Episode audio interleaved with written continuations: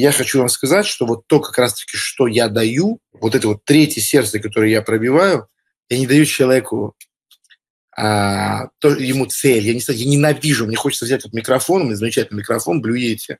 Он такой тяжелый, увесистый, тут железо. Хочется по башке, когда я слышу поставить цель. Самое тупое, я абсолютно серьезно, самое тупое, что я слышал в своей жизни, это следующая фраза. Тебе нужно поставить себе цель. Сидит человек, никуда не хочет, ему говорят, а ты поставь себе цель. И что? Если себе поставить цель, она что, хотеться начнет? То есть, как бы, неужели человек думает, что у меня не стоит цель, потому что я забыл это сделать? Ну, то есть, вы вылетело из головы, поставить цель. Нет, что человек, человек абсолютно сломан, абсолютно сломанная дофаминовая система. У него абсолютно уничтожено понимание того, что вот какие-то действия будут приводить к каким-то позитивным результатам. Какая она разница, какие он себе цели поставил? Следующим образом, как я хотел бы сравнить а, многообразие проблем, как вы это видите, я сейчас не хочу вас ни в коем случае оскорбить, а, но вы должны это понимать. Я одно из моих самых ключевых преимуществ в жизни перед кем угодно в том, что я очень, очень по-другому смотрю на жизнь, очень по-другому смотрю на мир. Приведу пример. Ко мне на консультацию записывался человек, и он говорит, Арсен, я понимаю, что, возможно, ты не захочешь со мной работать, потому что у меня очень много проблем, я в большом негативе. Я говорю, ну окей, ты расскажи, что у тебя, я посмотрю, может быть, я смогу тебе помочь. А, и он мне говорит, ты знаешь, у меня ипотека не выплачена, у меня долги по свадьбе остались. Это был человек мало знакомый со мной, потому что если бы он был знаком, конечно, такие вопросы не задавал бы. Говорит, денег не хватает, матушке на здоровье надо. И я еще не понимаю, а, как мне вот копить что-то на открытие бизнеса, еще что-то. Я ему так говорю, стоп, стоп, стоп, подожди, подожди, подожди. А сейчас сколько проблем ты мне перечислил? Он начинает загибать пальцы, говорит, вот 6-7 проблем точно. Я, вообще, я говорю, дружище, у тебя не 7 проблем, у тебя одна проблема, у тебя нет денег. И вот моя фишка в том, что я вот многообразие голов вот этой вот гидры изображенной, вот этой вот гидры, вот этой, я могу свести к одному сердцу и проткнуть его насквозь сразу.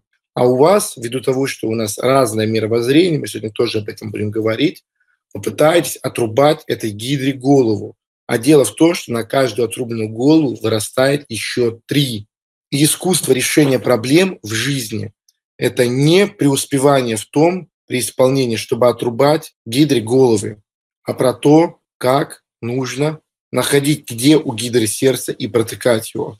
Например, а, абсолютное большинство психологических а, проблем, с которыми я встречаюсь в работе с мужчинами, это исключительно, я подчеркиваю, исключительно негативный эмоциональный опыт, полученный до пяти лет, в первую очередь с матерью, который нужно просто отменить и перезаписать в голове.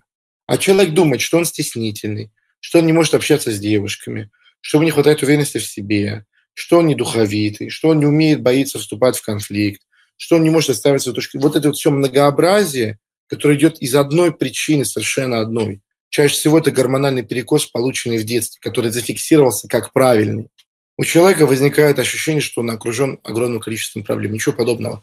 Вот эти головы гидры, их нужно игнорировать. Их нужно игнорировать, нужно э, фокусироваться непосредственно на том, чтобы мочить ее, а не решать вот эти вот поверхностные проблемы. И моя образовательная программа, она ну, тоже четко разделена. Грубо говоря, вот если мы будем брать а, вопрос гормональной настройки, там не одно сердце, там их несколько. Но пробивая их и сбрасывая с обрыва эту уже с пробитым сердцем гидру, мы будем решать огромный конгломерат. Вот первое сердце – это психологическое, это, это, это то, это наш психологический эмоциональный мир. И вот можно вот так вот э, прыгать э, и вот с кулаками, руками, ногами пытаться вот все это резать, можно вот э, как-то вот, э, я не знаю, вот э, с щитом, с топором, там ходить к психологу, к психотерапевту, проходить тренинги личностного роста, читать книги, еще что-то, еще что-то, еще что-то. И нихуя не будет работать, ничего не будет работать. Потому что бесконечная борьба с последствиями ухудшает ситуацию. По той простой причине, что фокус внимания и силы уходят с решения проблемы. Нужно сделать простую фундаментальную вещь. Проткнуть сердце этой падле, взять ее за ебальник, притащить к горе и сбросить туда нахуй. Все. Закончен разговор. И когда эта падла подыхает, все это огромное многообразие проблем, оно вместе с ней улетает. Оно вместе с ней... Вот это мой подход. Вот это мой подход к решению проблем. Вот это мой подход к тому, как э, я э, разговариваю с людьми, как я жизнь. Я искренне ненавижу, я искренне презираю а, нецелостные подходы к решению проблем. Когда ты приходишь с проблемой, и тебе, и тебе говорят, вот, ну вот это мы и будем решать. У этого же есть причины, у этого же есть последствия. Это же все не просто так. А, есть такой вот прямо стереотипный, клишированный парафраз про шаги. Инфобизнесмены вот очень любят вот пять шагов, семь шагов, сделай сто шагов. Да и философия это постоянно используется. Вот сто шагов, большой путь в 10 тысяч ли начинается с первого шага, прочее, прочее, прочее. Мне никогда не нравилась концепция шага. Мне никогда не нравилось визуализировать цель как какие-то шаги, потому что на самом деле достижение цели не является шаганием. Это не является э, путем в таком смысле, в котором это видится, потому что дорога не является бессопротивленной, скажем так. Я всегда э, ощущаю и привожу в пример достижение цели именно как э, некий процесс покорения горы. Ты взбираешься по ней. И каждое твое действие – это не шаг, а подъем кирки и удар в нее. Ты бьешь и подтягиваешь себя. Ты бьешь и подтягиваешь себя. Потому что ты внизу, и тебе хочется наверх. Тебе хочется туда, где ты никогда не был. И это на самом деле и вправду очень тяжело. И это не имеет никакого отношения к переставлению ног. Шагать вообще не трудно. Вы сейчас можете сказать, Арсен, ну какая разница? Вот что ты до нас доебался с этим? Шагать, лезть по горе. Разница чудовищная. Если вы обратите внимание, я всегда стараюсь подбирать такие метафоры, такие иллюстрации, такие аналогии, которые ощущаются, потому что смысл метафоры и смысл аналогии, он, он, он совершенно не в том, чтобы создать понимание, он в том, чтобы создать ощущение. И здесь нужно понять, что достижение цели – это сбирание на гору, где каждое действие это удар киркой и подтягивание себя вверх. Позитивными действиями мы намечаем ту часть, то направление, то движение, в котором мы никогда в жизни не были, а подтягивая себя, мы приближаем туда. И вот в процессе вот этого вот подтягивания есть два пути. Можно подниматься как маленькая обезьянка, вот такими вот маленькими шажочками, там пальчиками, еще что-то вот пытаться по чуть-чуть, по чуть-чуть, по чуть-чуть, по чуть-чуть, где-то там отдыхать, где-то там еще что-то. А можно подниматься как альфа-самец гориллы. Можно брать кирку в две руки, вбивать свои ноги в отвесную стену, фиксироваться третьей ногой, со всей дури вбивать кирку вверх и подтягивать себя. Мощно, уверенно, четко и выверенно.